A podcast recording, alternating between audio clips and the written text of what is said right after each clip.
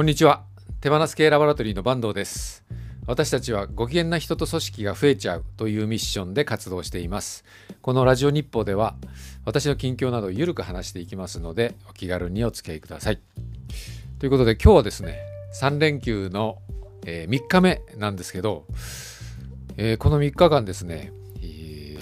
毎日サウナに行ってまして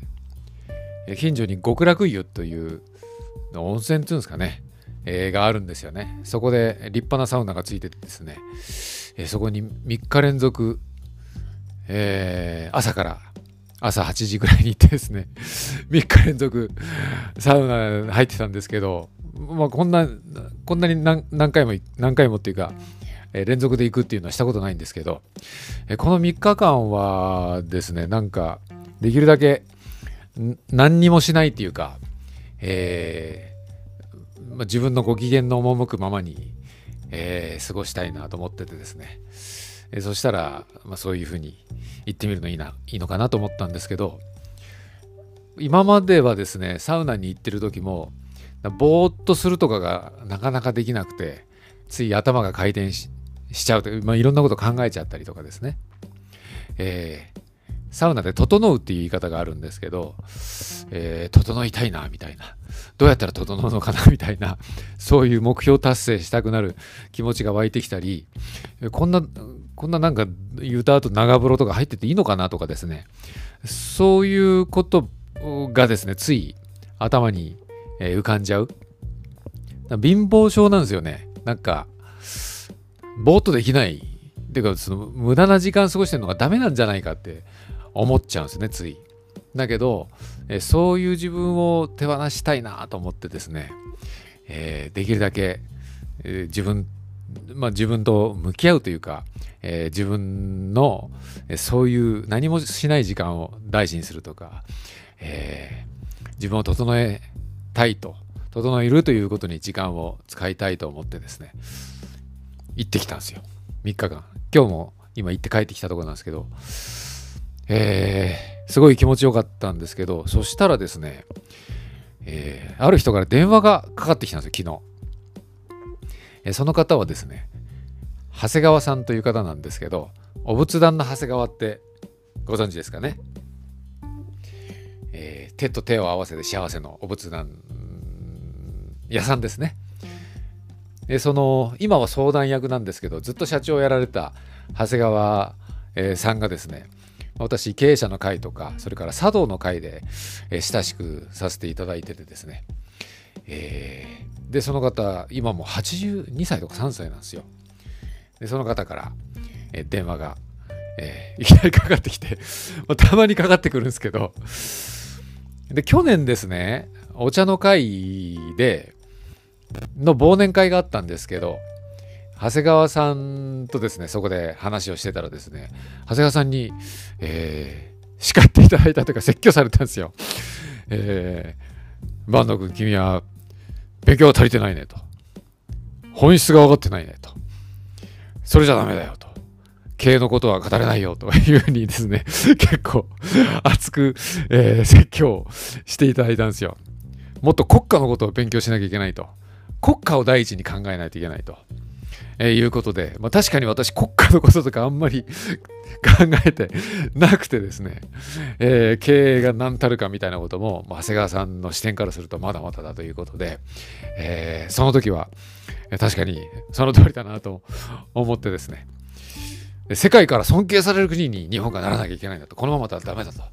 敬われる日本人にならなきゃいけないということを言われてえ国家のことっていうのは本当私まだ正直言ってわからないんですけど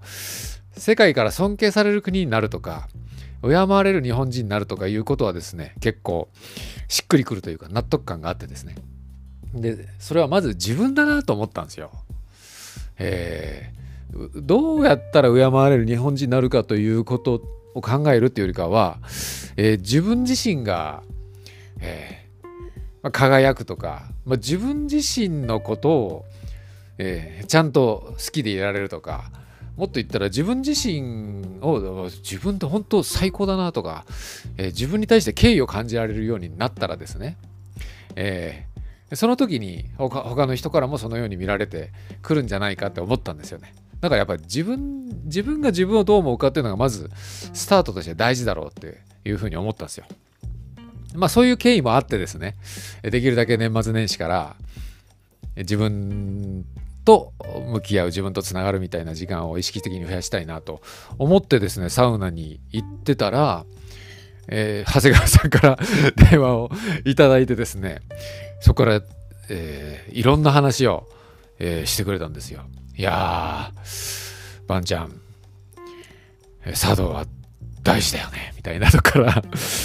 えー、茶道というところで精神性を鍛える、えー、文化を学ぶ、えー、そういったところで人間性をえー、磨いていくんだよねみたいなところからですね。だ経営のことを教えていただいて、えー、1時間ですよ。電話で1時間。急にかかってきて。1時間も話す話すのもすごいし80歳超えてるんですよ。その方が1時間ですね、えー、私のために電話で話してもらうというとどんだけえー、素晴らしいことなんだろうと、ありがたいことなんだろうと、素直に思えてですね、えー、今までですね、たまにかかってくるときはですね、なんかやってるときとか移動中とかでですね、えー、嬉しいんだけど困るなみたいな いうふうに思ってる時も正直あったんですよ。だけど、ま、今回はですね、すごく、ね、こんなね、えー、説教したくなるようなやつに対してまた話そうと思ってくれるなんて、えー、これは受け止めないともったいないという気持ちが、まあ、素直に湧いてきてですね。でいろいろお話をお伺いできたんですけども、えー、経営の経営っていうのは、え、縦軸なんだと。宇宙の大真理なんだと、まあ、お仏壇屋さんなんでですねもう仏教はももちろんめちゃくちゃ詳しいわけですね。えー、で、横軸は水平展開なんだみたいな。えー、大心理を、まあ、自分が、えー、受けるために、え、志を持つっていう、志っていうのは心を指すっていうことなんだよ、みたいなこととかですね。えまあ、私が一番グッときたのは、経営っていうのは、まあ、気が大事で、気合の気ですね。え、気が大事で、気を、気を発揮するっていうことが、経営者は大事なんだと。そのためにはまず自分を経営することなんだと。で、社員を信じる、社員を愛するっていうことをすることによって、自分からも気が発揮されるし、社員の気も集めることができるんだっていうようなことを言われててですね。で、これ私、去年の年末に言われたこととつながってですね、えー、社員を信じるとか、愛するとか、え、いうことの前にですね、自分自身を信じるとか、え愛するとかいうことが自分を経営することなんだなと思ったんですよね。で人っていうのは一人一人が愛と知恵の結晶なんだと。で一人一人が仏様なんだと。だから社員も仏様というふうに思えるって思えたらベストだよということを言われてですね私はそういう発想なかったんですけど、ということは、自分自身も愛と知恵の結晶だし、自分自身も仏様なんじゃないかというふうに思ったんですよ。八百万の神的な感じですね。自分自身仏様ってあんま思ったことなかったし、愛と知恵の結晶なんだと。でも、みんながそうなんだったら自分もそうだなと。そこにフォーカスしていく。別に偉そうになる意味じゃないし、すげえとか思う意味もじゃじゃなくてですね、ただ自分はそういう存在なんだっていうことは、自分に対して心から信じるっていうことは、やりたいというか、やろうというふうに思ったんですよ。えー、まあそういうような話をいただいてですね、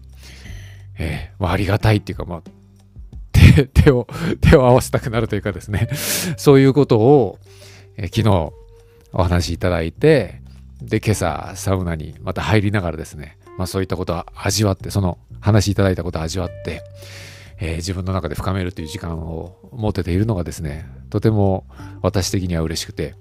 えー、いい3連休だったなと。まあ、そういうふうに本当に心から思ってる時と、いやでもなんかもっとああいうことしたいなとかもう本読んだりこういうことしたりとか、えー、した方がいいんじゃないかとか Facebook 見たらなんかいろんな人がいろんなことやってるしとかですね そういう、えー、雑念は起きるんですよね。まだまだ、え、自分自身の心の癖みたいなのは あるし人のこと気になっちゃうんですけども、えー、自分と向き合っていくということがですね今まで私不慣れであまりできてなかったので、まあ、それをしていくっていうことがですね、えー、次のステップにつながるんじゃないかというふうに思ってる今日この頃です。えー、それではお疲れ様でした。